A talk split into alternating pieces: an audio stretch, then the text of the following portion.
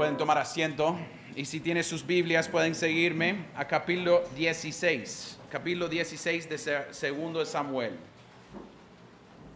Entonces, durante las últimas semanas nosotros hemos estado pasando por las consecuencias de David, lo que ha sucedido en vista de lo que él había hecho con Betsabé ah, y Urias. Entonces, hoy en día la cosa no cambia. Estamos ya bajando, bajando, bajando más en la vida de David, bajando y viendo a Absalón, su hijo, que aprendió un montón acerca del pecado de su propio papá y cayendo en cosas. Pero otra vez en este texto tenemos varias cosas que, que vamos a ver acerca de enemigos de David.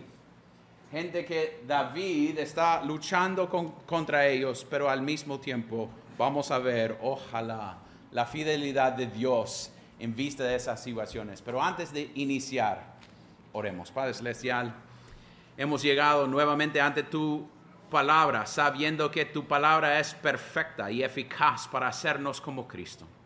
Llevamos cargos, llevamos cosas sobre nosotros que nos llama la atención durante la predica, especialmente cuando hay errores en él que predica, hay cosas con su acento, hay cosas con sus palabras, hay cosas con la idea que, oh Dios, a veces queremos seguir esos hilos que nos llama la atención en vez de poner atención a tu palabra. Oh Dios, la gente que está aquí hoy en día no están aquí para escuchar de un hombre. Estamos aquí porque queremos aprender de nuestro Dios. Queremos ver su gloria. Queremos entender lo que significa ser seguidores de Cristo en momentos difíciles y en momentos buenos. Ayúdanos a ver a Cristo, oh Dios. Y pedimos todo esto en el nombre de Él. Amén. Y amén. No sé si ustedes han tenido la experiencia. Yo tengo una amiga que era parte de la iglesia en Mississippi a donde yo asistí. Ah, Josué y Eli conoce a esta mujer, se llama Beck Beck Thompson. Y Beck en su casa, cuando usted se va al final donde están los, los cuartos, hay un muro que tiene un montón de fotos. Fotos tras foto tras foto. Y es una manera de, usted va con ella y ella va a decir, esto es mi abuelo y él y va- me va a dar una historia de cada persona que está ahí. Y puede ser que ustedes lo tienen en su casa también, algunos, algunas fotos de familiares. Y es exactamente lo que está sucediendo en capítulo 15 y capítulo 16. En capítulo 15 había tres personas que llegaron que eran a favor de David, que llegaron para hablar con David y darle ánimo, ser buenos amigos ser gente en la historia de David a donde estamos viendo un poquito. Y Taí era uno de esos, esos. Su fidelidad a David en un momento difícil. Pero esta semana casi son fotos que a veces tenemos en los muros cuando, ¿y quién es esto? Ah, no hablamos tanto de él, ¿va? Porque él es problema en la familia o de ella. Porque lo que vamos a ver hoy en día, hay tres personas que son enemigos de David.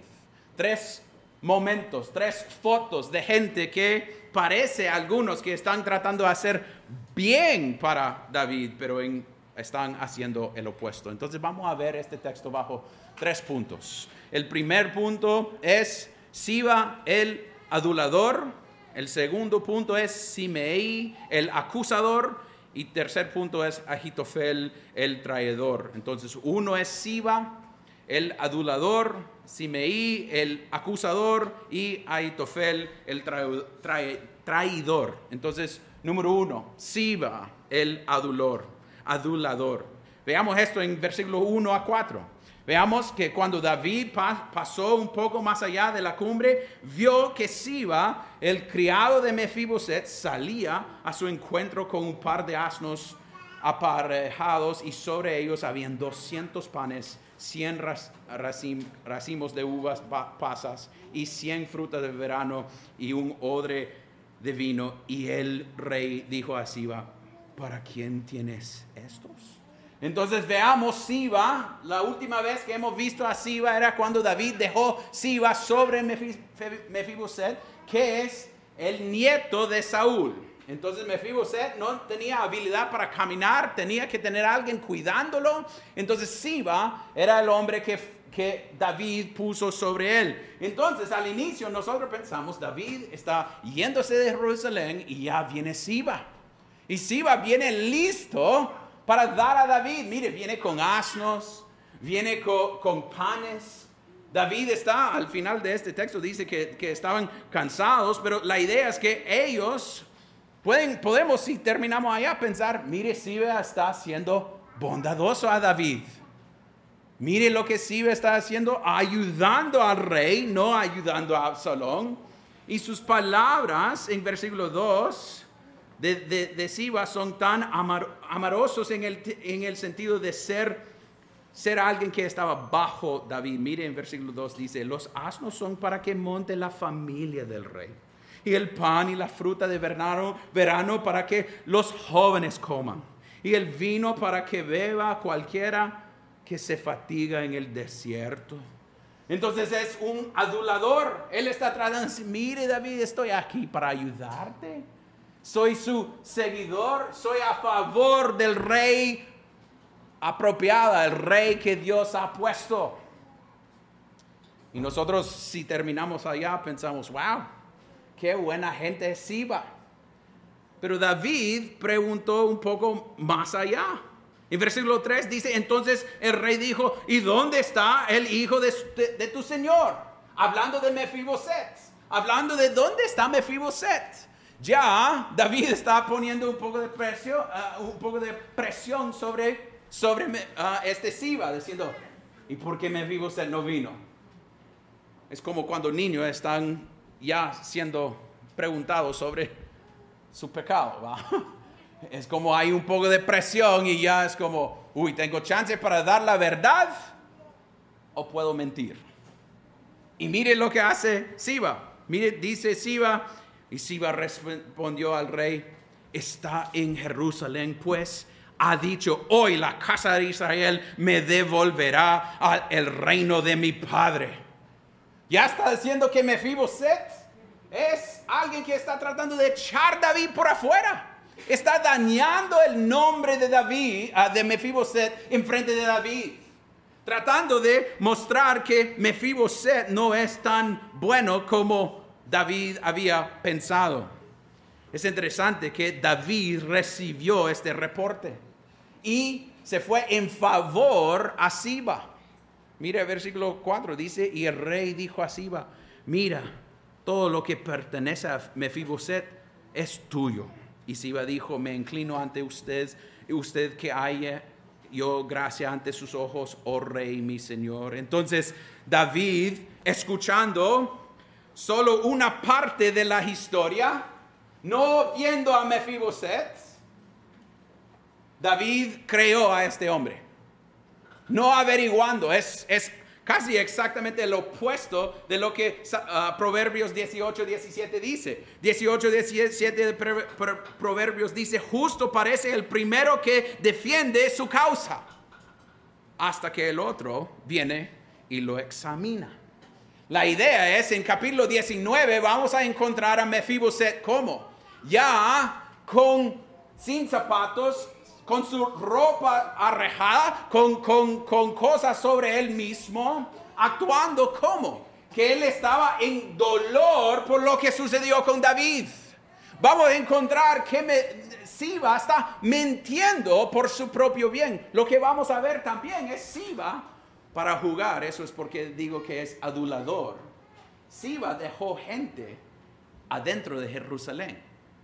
En capítulo, 19 vamos a ver eso. Entonces, casi lo que Siba está haciendo es, ok, voy a mearme un arbolito aquí y también aquí también. Para estar en los dos lados, ¿va? Para que ni Absalón ni David podía ser, decirme que yo no soy fiel. Es usando la situación para su ventaja. Siba es un adulador es alguien que quiere usar la situación para su propio bien. Es interesante que es Siba. Siba era alguien que David escogió, que David había puesto sobre Mefiboset. Es interesante, es el tipo de hombre que David hubiera creído. este, este, este Siba es buena gente. pero olvidamos que adentro de Siba hay un corazón corrupto, que hay habilidad para pecar en maneras que ni hemos pensado, que Él tiene la capacidad de hacer más peor de lo que hay aquí. Hoy en día no queremos hablar así. Cuando veamos las cosas políticas aquí en Honduras, es que los azules pueden hacer casi nada mal y los, rojos todo perfecto. O el opuesto, dependiendo su punto de vista. Los azules hacen todo malo y los rojos nada bueno. Ese es, es, es exactamente esa idea. Y pensamos que los que son buena gente no son verdaderamente buena gente. Porque lo que debemos confesar, familia, es cada persona tiene la capacidad de hacer más mal, cosas malas de lo que están haciendo. No es para dudar en la gente. Pero cuando Siba llegó y habló tan fuerte contra Mefiboset, para David debería ser un pucha. Pero Mefiboset fue fiel a mí. Él no podía llegar porque ¿quién iba a chiñarlo hasta acá? Pero David, solo viendo una manera de verlo, creyó a Siba. Puede ser que nosotros hacemos lo mismo. No queremos escuchar el otro parte de la historia. O pensamos que, que nadie va a tratar de mentirnos. O nuestros niños no van a tratar de mentirnos. O nuestros niños no van a actuar en ciertas maneras, o nosotros mismos no va a hacer lo mismo. ¿Cuántas veces para que la gente nos vea bien, digamos, voy a estar orando para usted, ni oremos por ellos? Solo para añadir en nuestra cuenta de carácter en frente de lo demás que ellos piensan bien de nosotros.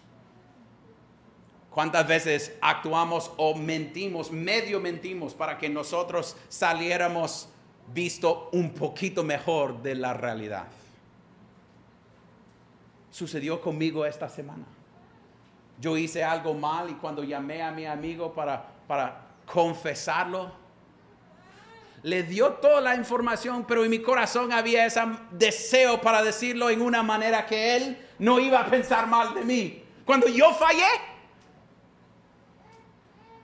nosotros tenemos esa tendencia de Siba, que todos piensan bien de nosotros. No debemos echar tierra sobre Siba. Sí, debemos llamar su pecado pecado, pero debemos ver que nosotros tenemos la capacidad de hacer exactamente lo mismo, y especialmente en la iglesia. Que queremos que la gente piense que somos buena gente.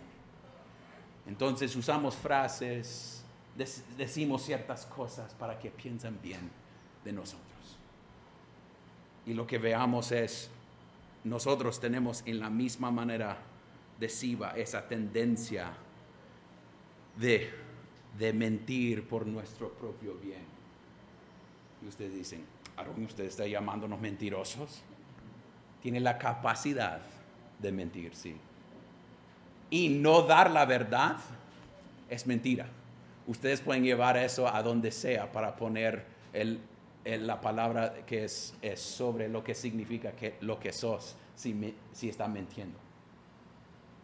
Entonces la idea es Siba. Esta primera muestra es para mostrar que David falló en, en escuchar a Siba, pero también Siba en capítulo 19, todo va a salir a luz.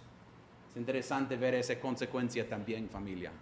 Puede ser que podemos mentir y hacer cosas en ciertas maneras, pero va a llegar a ser visto por luz un día.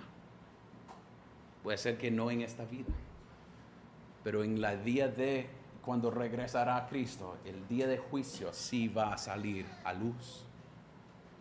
Confiésalo. No seas como Siba y espera años para que sale. No, confiésalo. Dígalo a Dios. Y si has mentido contra otros, dígalo a ellos. Yo fallé en esto. Yo fallé. Entonces, el, adulador. Segundo, veamos Simaí, Simeí, el acusador. Veamos esto en versículo 5 hasta versículo 14. David está caminando en versículo 5, al llegar el rey David a Baurim, entonces salió de ahí un hombre de la familia de la casa de Saúl que se llamaba Simeí, hijo de Gerá. Cuando salió iba maldiciéndolo y tiraba piedras a David y a todos los siervos del rey David, aunque todo el pueblo y todos los hombres valientes estaban a su derecha y a su izquierda. Entonces este hombre llegue, alguien que tiene esa esa palabra conspiracy, conspiración. Él por 20 años ha tenido en su mente, no, este David, este David es un hombre malvado, este hombre robó el reino de Saúl, yo soy de la familia de Saúl, él lo, tenía, casi lo que la gente hace acá cuando hablan, hablan de cosas de político aquí en Honduras. Tienen cosas desde 50 años. No, yo sé que fue así, aunque no saben nada, pero la idea es David está ahí caminando y este man, interesante, que está guardando suficiente distancia, tirando piedras y palabras para que no, no vengan a matarlo, no va a ir directo a la cara de David, está un poco lejos de David, pero gritándole. Y tiene ciertas cosas acerca de David que él está diciendo. Mire en versículo 8. No, siete. Así decía Simeí mientras maldecía, fuera, fuera, hombre sanguinario e indigno el Señor ha hecho volver sobre ti toda la sangre derramada de la casa de Saúl, en cuyo lugar has reinado. El Señor ha entregado el reino en mano de tu hijo Absalón. Aquí estás prendiendo en tu propia maldad porque eres hombre sanguinario. Entonces, él está llegando por causa contra David. Pero está falso lo que está diciendo. En ciertos sentidos. Y al otro lado no. A un lado, David, ¿qué dijo cuando Saúl era rey? Que no iba a tocarlo porque el rey de Dios. Entonces, este hombre está diciendo que él mató casi a Saúl y robó. Pero en verdad hay poco de esto que es verdad. Cuando él llama a David un hombre sanguinario, David podía decir, fíjate que es la verdad. Yo maté a Urias. Yo soy un hombre que ha hecho cosas malas. Sus maldichos, en cierta, cierto sentido, tiene, tiene un lugar para ponerlo y decir, sí, no, no, no es mentira. No es como él lo vea, en la idea es contra Saúl, pero es David reconociéndolo. Y aquí, escuchándolo, la gente para defender a su rey, en versículo 9, Abisaí empieza a decir, hey, ¿cómo puede ser que van a hablar acerca del rey así? Maldecir este perro muerto a mi señor el rey. Entonces, lo que él quiere hacer y lo que hemos visto de Abisaí antes es, él está listo siempre para guerra. Abisaí es el tipo que es martillo, solo buscando clavo. ¿Dónde tengo que ir? Listo, matámoslo, yo voy, estoy listo. Y David responde de una manera que casi nos muestra un poco de Cristo.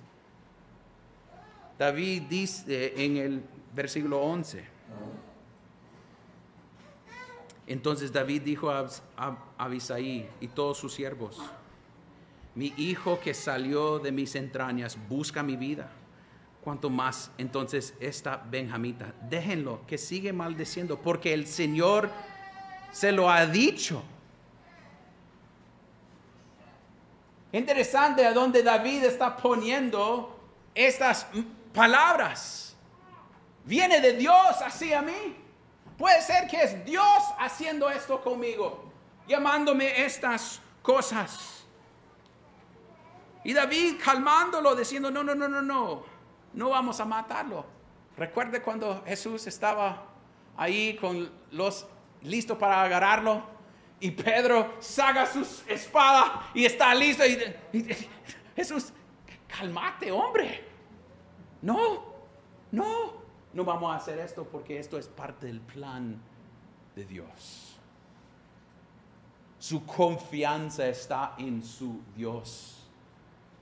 Y el Dios que nunca cambia. El Dios que va a ser fiel. Y es interesante lo que dice David en versículo 12. Después de escuchar estas cosas, él dice, quizás el Señor, y aquí tenemos que trabajar un poquito familia, dice, ah, quizás el Señor mire mi aflicción. La palabra no es mire mi aflicción. En el hebreo, aflicción y iniquidad son bien, bien cerca, esas dos palabras.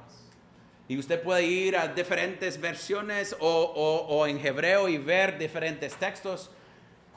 Pero yo me caigo más con el texto original que tiene, quizás el Señor mire mi iniquidad, mi iniquidad y me devuelva bien por su maldición hoy. Entonces la idea, usted dice, ¿cuál es la diferencia en eso? Porque la idea que es aflicción es algo sucediendo a David que él no merece. Pero la idea de iniquidad es David reconociendo que fue él que causó esta situación. Fue David y su pecado que le llevó acá. Y David diciendo, mire, yo sé, yo entiendo, yo entiendo mi iniquidad, entiendo que yo no fui fiel a mi Dios, pero mi Dios puede ser que va a ser lleno de gracia y mostrarme gracia en vista de mi iniquidad conociendo el carácter de su Dios, la manera que Dios había actuado con Abraham, la manera, manera que él actuó con Moisés, la manera que él actuó con Noé, la manera que Dios ha sido fiel tiempo tras tiempo tras tiempo y él diciendo, yo sé que yo fallé en el texto, en el contexto de lo que ha sucedido con David, tiene más sentido que él está diciendo, puede ser que Dios vea mi iniquidad y va a tratarme con gracias. Eso es lo que David está tratando de mostrar, que Él depende totalmente de su Dios.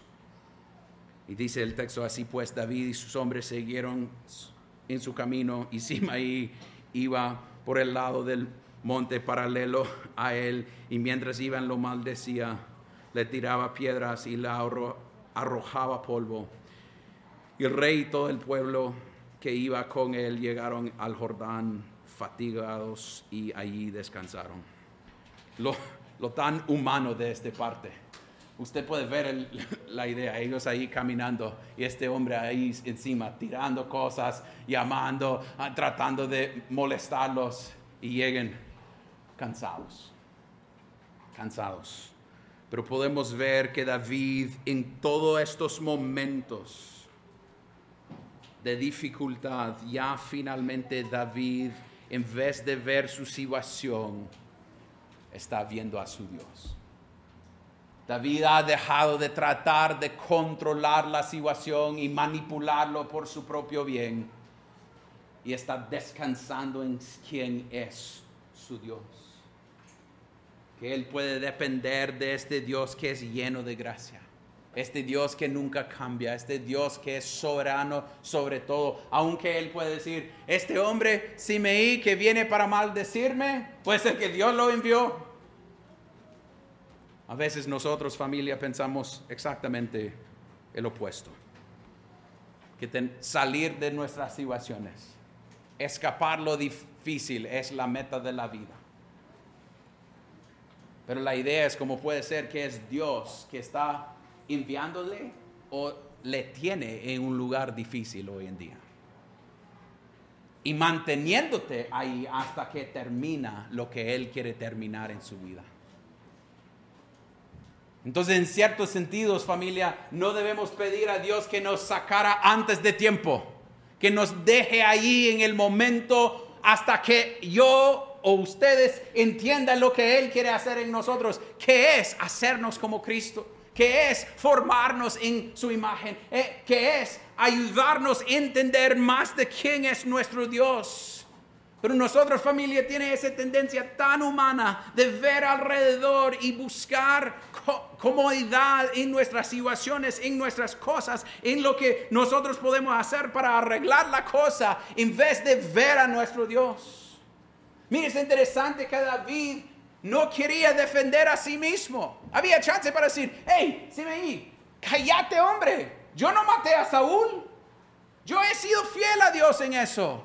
Pero en vez de defenderse, él dijo, mire, yo puedo descansar en mi Dios. Hoy en día siempre queremos defendernos. Mi honor es lo más importante. Pero lo que veamos de David es casi exactamente lo que veamos de Cristo.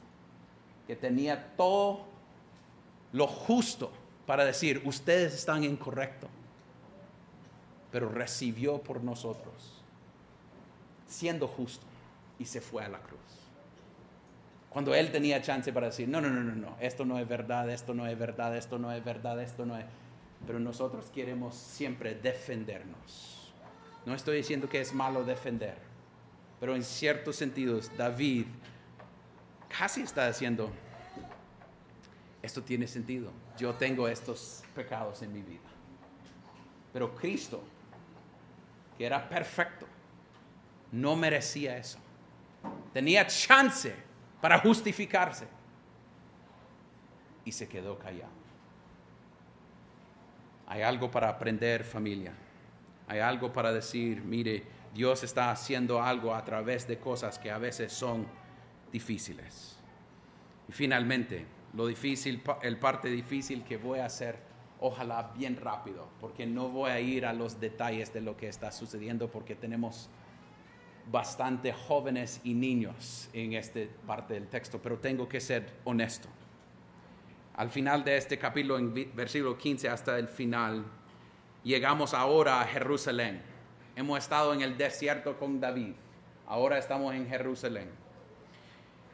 Y Absalón y todo el pueblo, los hombres de Israel, entraron en Jerusalén y Agitofel con él. Sucedió que cuando Usía, el arquita, amigo de David, vino a Absalón, Usía dijo a Absalón, vive el rey, vive el rey.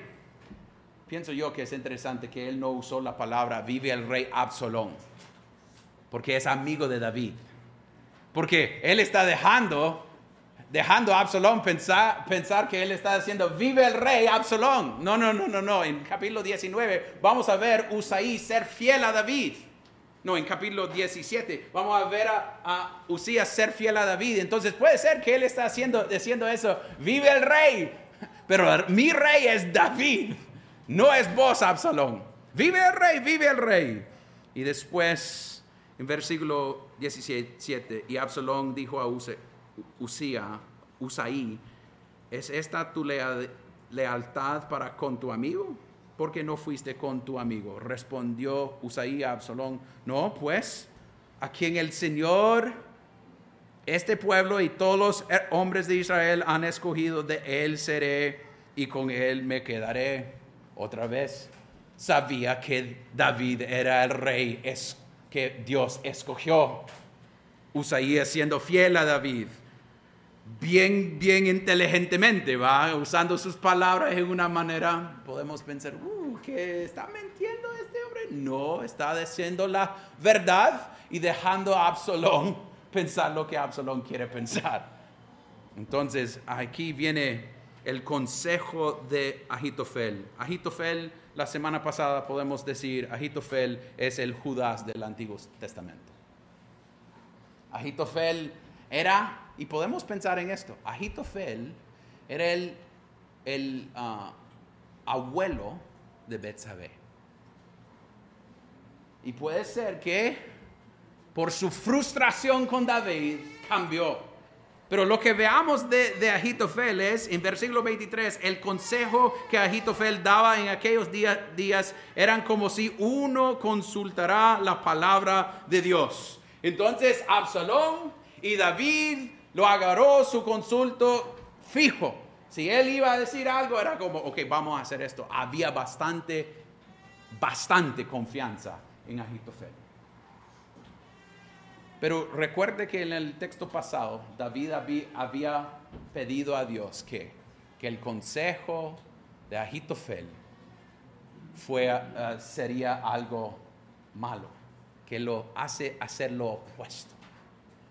Entonces el consejo de Ahitofel llegue y él dice a Absalón, ok Absalón, si usted quiere mostrar que vos sos el rey, tiene que ir a los concubinas de David y tener sexos con todo. pero no en un lugar privado. Ahí encima de la casa de David, donde puede ser que David hizo lo mismo con Betsabé. En privado, pero ahora en público, Absalón va a entrar a diez mujeres y era en este contexto la manera que un rey mostró que finalmente él agarró el reino del otro.